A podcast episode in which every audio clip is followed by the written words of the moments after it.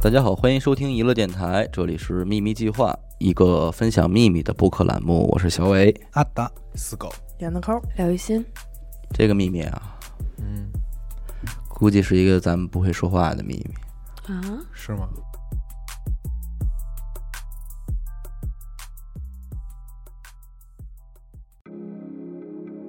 怎么说呢？首先，很感谢娱乐电台这些年的陪伴吧。很神奇的是，我们虽然素昧平生，但是通过声音，我慢慢的了解了你们，就像是认识了多年的好友一样。可能我的文笔确实一般，毕竟我只有初中的文凭。啊，还是偷偷跟你们说我的秘密吧，也是困扰了我二十年的秘密。因为这个故事，我现在每天都在做噩梦。虽然在接受定期的心理治疗，也在服用一些药物治疗，但是效果好像也不太理想。我出生在山里，我很羡慕你们生活在城市里。我在想，也许我生活在城市里，同样的事情，可能就不会是现在这个样子了吧。事情很久远，要说到很久很久以前，大概是我父母年轻的时候。我们镇子里有一个男人，他考上了清华大学，是我们市里目前为止唯一一个读清华大学的人。他姓王，叫王水清。他应该比我的父母小不到十岁吧。他在清华毕业后回到了村里，种地是不可能种地了，普通的工作也看不上，一直在家里吃白饭。但他是清华大学的毕业生啊。很多人都喜欢他，他有一个青梅竹马的表妹，于是他就跟表妹结婚了。婚后一年，因为他不出去找工作，也不种地，穷困潦倒，他的老婆就跟别人跑了。他一下受了打击，就崩溃了，把衣服都剪得破破烂烂，一把火烧了自己家的房子，他的父母也被他烧死了。当时镇里的派出所说他是神经病了，神经病杀人又不犯法，根本没人管。说到这里呢，我想你们可能会觉得不可思议，但是事实就是如此。以后，王水清就一直以要饭为生，蓬头垢面的在镇子里游荡。我是认识他的，他隔一段时间就会来我家讨饭。也会听我奶奶感叹他的事情。那时候我大概是四五岁吧，还没有读幼儿园的那个时候，我自己跑出去玩儿。在村子的尽头有一棵大桑树，当时是盛夏吧，中午特别特别的热，桑树下边有阴凉。我过去的时候，王水清就躺在树下，他也看到了我，对我招手说：“来。”要给我看个好东西，我并不觉得怕他，甚至还很崇拜他的清华大学文凭。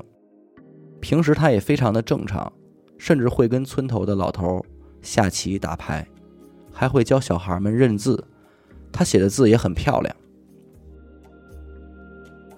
当我过去的时候，他掏出了下体。他只穿了外裤，并没有穿内裤。我当时并不知道那是什么。总之，后来我是自己跑回家的，流着血。我想你们都猜到了发生了什么。我到现在有时候也会尿失禁，因为当时家里也很穷，镇上医院条件也很有限，我并没有接受到很好的治疗，而他呢，也没有被惩罚，甚至我家里人觉得这不是一件光彩的事儿，都没有去打他骂他。更不要提报警了，即使是报警，又能怎么样呢？他连他的父母都烧死了，不过也还是没事儿吗？说到这里呢，我觉得会有非常非常多的人质疑我，怀疑这个故事的真实性。那么我只能说，在九十年代末，我们当地的农村人还就是如此的愚昧、无知，甚至是残忍的。我是一个受害者，对吗？但是我并没有得到同情和关爱，甚至同村的大人会跟他们的孩子说：“不要跟我玩，我不干净。”小朋友也会孤立我，当着我的面说我被要饭的叉叉了之类的恶毒的话。越是小的孩子，越不懂得语言的伤害，可能他们觉得只是很好玩。后来我同别人一样入学，从小到大我一直是学校里的名人，他们会指指点点，背后议论，说她就是那个被王水清叉叉了的女孩。我没有几个朋友，小学六年我只有两个朋友，他们两个是善良的，也因为他们两个。对我的好，所以也被其他人一起孤立和排挤了。老师不管吗？像我这种家里穷、内向、自卑、学习垫底儿的孩子，老师根本不会管的。甚至可能那个老师也很讨厌我。我当时是失禁的，有可能在上课的时候就会尿裤子。于是老师让我坐在垃圾桶旁边，甚至从第一排挨个背诵课文、回答问题。最后到我都是直接略过的，他是保持着无视我的，他确实是不喜欢我的，虽然他也知道我的情况。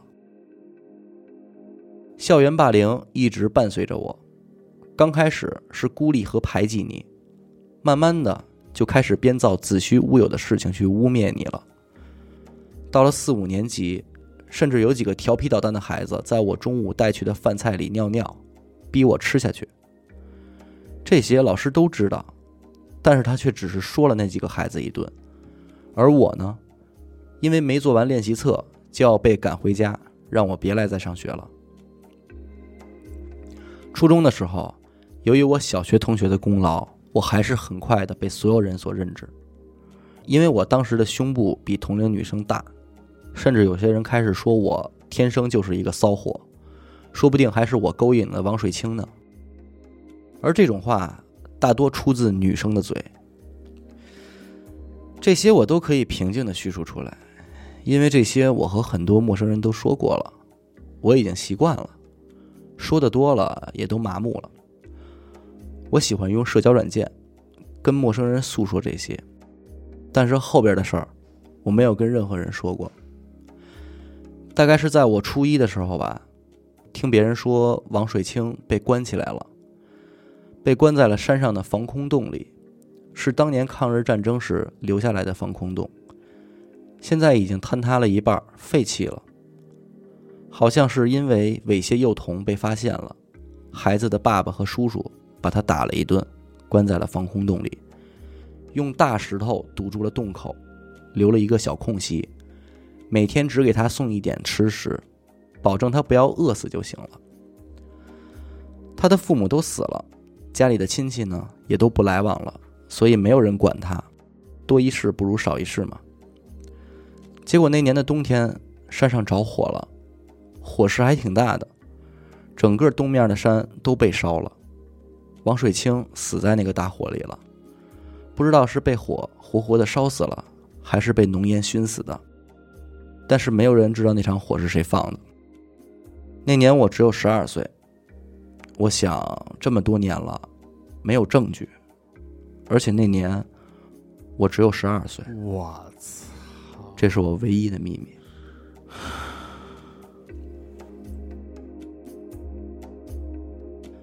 后来我给他回了一些文字啊，表达一些我的想说的话，然后他又给我回了一段，我接着念啊。其实我现在过得也还不错。十六岁那年呢，我被家里人送到隔壁市的工厂，因为父母觉得女孩子做纺织工是一个很好的职业，以后相亲呢也会受欢迎。我受不了那些简单机械、日复一日的工作，也不甘心过这种一眼望到死的生活。在我领了第一个月工资后，直接跑了。我去了高铁站，买了一张马上要发车的动车票。当时我有一千块，车票花了五百，去了南方。来到南方以后，我才发现外面的世界是如此的美好。他们并不像父母口中的那么坏，恰恰相反，他们都尊重我，帮助我。我找了一份工作，是二手房中介的客服。老板是一个中年大叔，他很同情我，不仅给了我工作，还帮我垫付了房租水电。同事都是一些比我大很多的叔叔阿姨，甚至有的人孩子同我一样大，他们也都很照顾我。那段日子我过得很快乐，也是他们改变了我，跟他们一起，我没有那么的压抑。当然，爸妈说的也不全是错的，我也遇到了心怀不轨的客户，令人作呕。现在想起来，农民还是很淳朴的，他们的恶意，他们的坏，是赤裸裸的展现给你的，没有隐藏的很好。但是有些城里人的恶意藏得很好，甚至你会在很久以后才能后知后觉。我自己在外面过了两三年，但是我一直跟家里说，就在那个工厂里，他们也没有怀疑过我。直到二十岁吧，我才跟妈妈说了这些年我去了哪里，做了什么工作，认识了一些什么样的人，翻着我空间的相册给他看，那些合影，那些沿途的风景。那天我和妈妈聊了一下午吧。也是这么多年来唯一的一次交心。我过得很好，有自理能力，赚的钱呢也够自己花，偶尔还能贴补家里，也有了自己的朋友，也会跟他们聊起一些小时候发生的事儿。虽然我无法原谅，无法释怀，但是我可以平静的讲出来，不会再流眼泪了。可能我跟别人还不太一样，我听娱乐电台更多的是喜欢你们对事情的看法分析。可能你们比我大几岁，想法更加的成熟豁达，喜欢你们开朗的性格。我所听到的是你们展现给我的一面，无论这一面是真实的还是塑造的，这都是你们。我现在过得很好，我很知足，不过只是内心受到一些煎熬而已。做了坏事应该感受到煎熬，我很感谢你没有质疑我，因为这个故事确实是过于的阴暗。确实也不适合作为节目的故事说出去，毕竟娱乐电台是一个面向公众的节目，也有了一定的影响力。不要因为我的故事给你们造成一些麻烦和困扰。我之所以说出这些事儿，不过是压抑在心里太难受了。恰好你们做了这个秘密的邮箱，一时冲动不吐不快。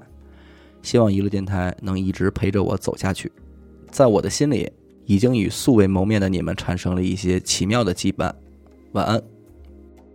呃，我得说一句啊，本期内容纯属虚构，如有雷同，纯属巧合。